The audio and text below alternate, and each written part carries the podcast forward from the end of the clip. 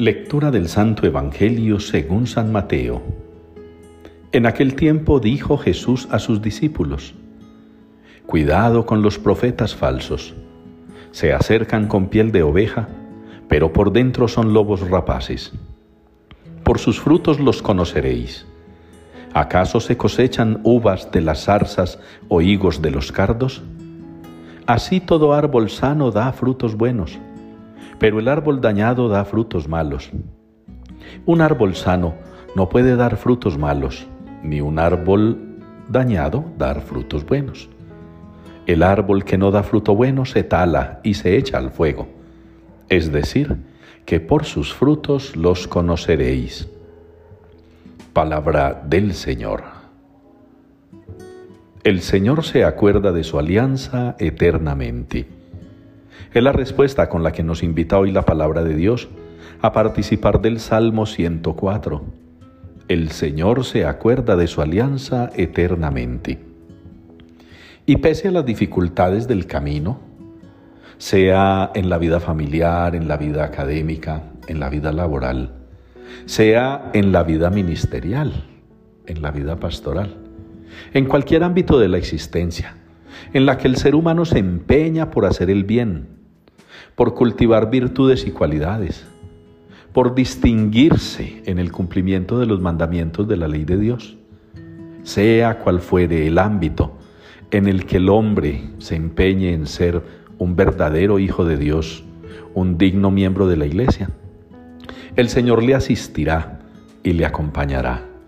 El Señor le fortalecerá. El Señor le alimentará. El Señor le indicará la mejor manera el Señor le mostrará alternativas. Ya en la primera lectura que hemos venido leyendo y seguiremos leyendo estos días, el Señor que ha llamado a Abraham le va mostrando la manera de hacer las cosas. Le va indicando aquello que tiene que hacer, pero siempre recordándole sus promesas. Así nosotros, confiados en las promesas del Señor, en las promesas de perdón, de misericordia, de bendición, de gracia, en las promesas de salvación eterna. Hemos de estar confiados entonces a Él, escuchando, atendiendo a lo que diariamente nos quiere decir. Jesús en el Evangelio, por su parte, hablando con los discípulos, les alerta también, porque en este camino nos encontramos personas que se revisten de bondad, que se revisten de servicio, que se revisten de generosidad no vamos a mencionar ni partidos políticos, ni vamos a mencionar personajes de la farándula o de la vida económica.